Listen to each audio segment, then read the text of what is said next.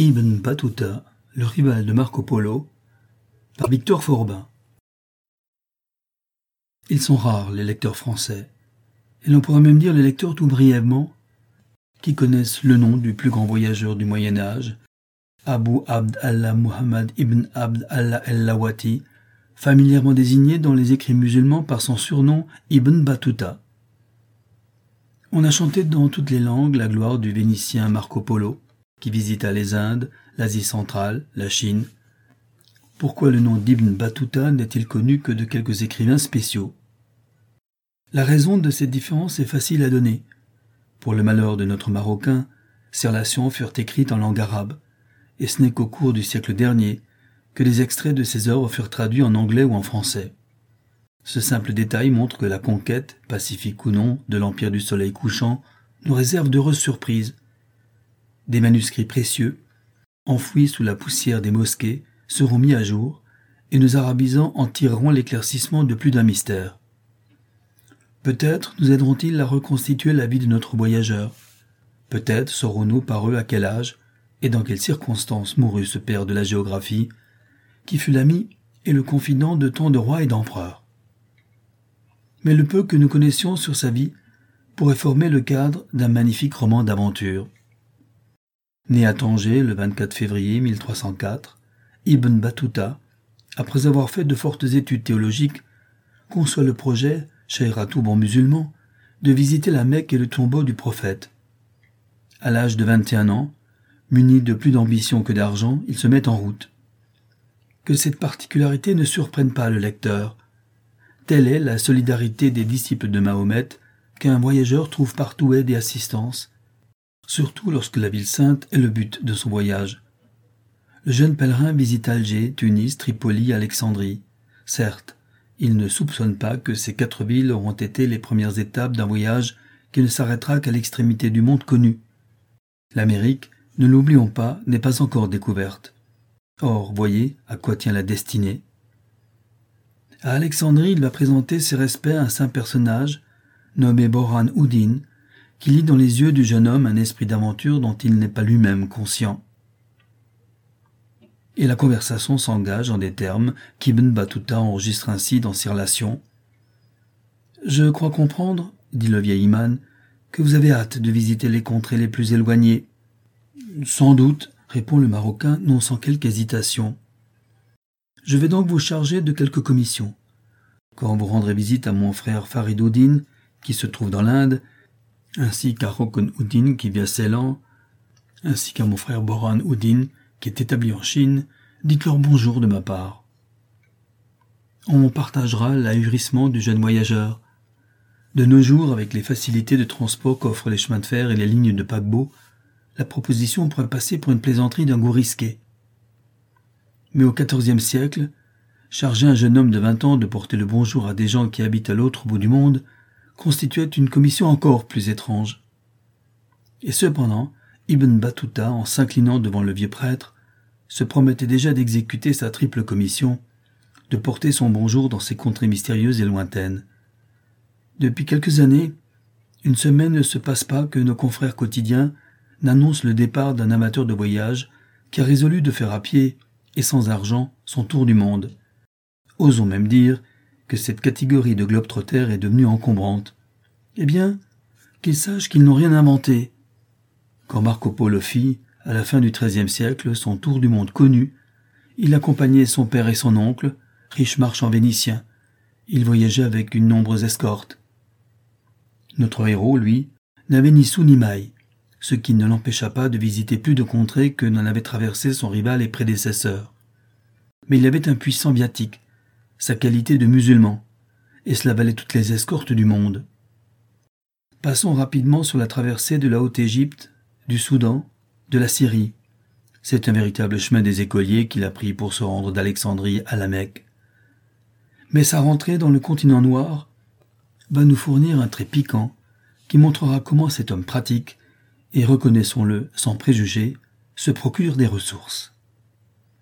Il a traversé l'Arabie, et d'Aden s'embarque pour la mystérieuse Afrique. Le voici chez le sultan de Mali au centre du Soudan. Tout comme un voyageur du XXe siècle, il va de capitale en capitale en faisant des conférences, soit sur ses voyages, soit sur la théologie et le Coran. Jusqu'ici, ce système lui a réussi. Mais le sultan de Mali est, comme nous dirions vulgairement, dur à la détente. Il prend plaisir à entendre le conférencier, mais ne s'empresse pas de lui donner des preuves de sa générosité. C'en est trop, Ibn Battuta proteste. J'ai voyagé dans le monde entier et j'en ai vu les rois, s'écrie-t-il un jour en présence du sultan. Tous m'ont bien traité. Or voici quatre mois que je vis sur ton territoire, et j'en suis encore à attendre tes présents. Et que dirai-je de toi lorsque les rois de la terre m'interrogeront à ton sujet? Cette jolie tentative de chantage porta ses fruits. Le jour même, le sultan offrait aux Marocains une maison et une somme d'or. Ibn Battuta, poursuivi par son humeur voyageuse, se remet en route, s'enfonce dans le sud jusqu'à Zanzibar, touche Madagascar, revient en Égypte pour gagner le Caucase. L'envie le hante de pousser jusqu'à la Sibérie, où, lui a-t-on affirmé, les nuits durent des mois entiers, et où les habitants se font traîner par des chiens. Mais une nouvelle refroidit son zèle. En Sibérie, il ne rencontrera pas de riches musulmans, qui tiennent à l'honneur d'entretenir royalement un saint homme de son espèce. Et si Ibn Battuta aime le voyage, il est aussi un faible pour la vie luxueuse et les pièces d'or. À la Sibérie, il préfère Constantinople et la cour de l'empereur Andronicus, où il accompagne une sultane de Kipchak. Plus tard, il traverse la Perse, séjourne à Kaboul, et enfin pénètre dans les Indes en 1332. Il y entre en pèlerin, il en sortira comme ambassadeur du grand Mogol. La place me manque, malheureusement, pour suivre pas à pas notre grand voyageur. À Delhi, alors la capitale des Indes, il devient rapidement le protégé de l'empereur Muhammad Shah Que puis-je faire pour toi lui demande un jour le tout-puissant souverain. Nommez-moi juge, réplique l'audacieux chercheur d'aventure. Il y a toujours eu des juges dans ma famille. Il ignore la langue et les lois du pays, qu'importe. C'est une raison pour qu'il considère son emploi comme une sinécure. Mais tout a une fin, même la générosité d'un empereur.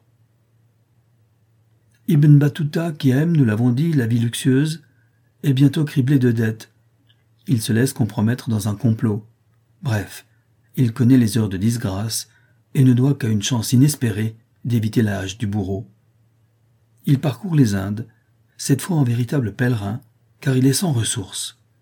Mais le retour de la fortune est aussi soudain que brillant. L'empereur le fait rechercher, et en présence de toute la cour, annonce au misérable fakir qu'est devenu notre Marocain Mon désir est de t'envoyer comme ambassadeur auprès de l'empereur de Chine. C'est en l'année 743 de l'Égir, c'est-à-dire en l'année 1342 de l'ère chrétienne, qu'Ibn Battuta, à la tête d'une brillante escorte, sort de Delhi pour entreprendre le long voyage de Pékin. À partir de ce moment, la vie de notre ambassadeur n'est plus qu'une série d'extraordinaires aventures.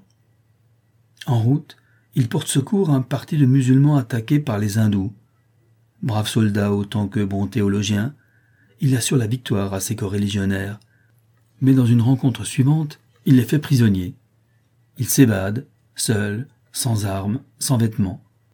Pendant des mois, il erre en pays ennemi et rentre enfin à Delhi, d'où il repart bientôt avec une nouvelle escorte.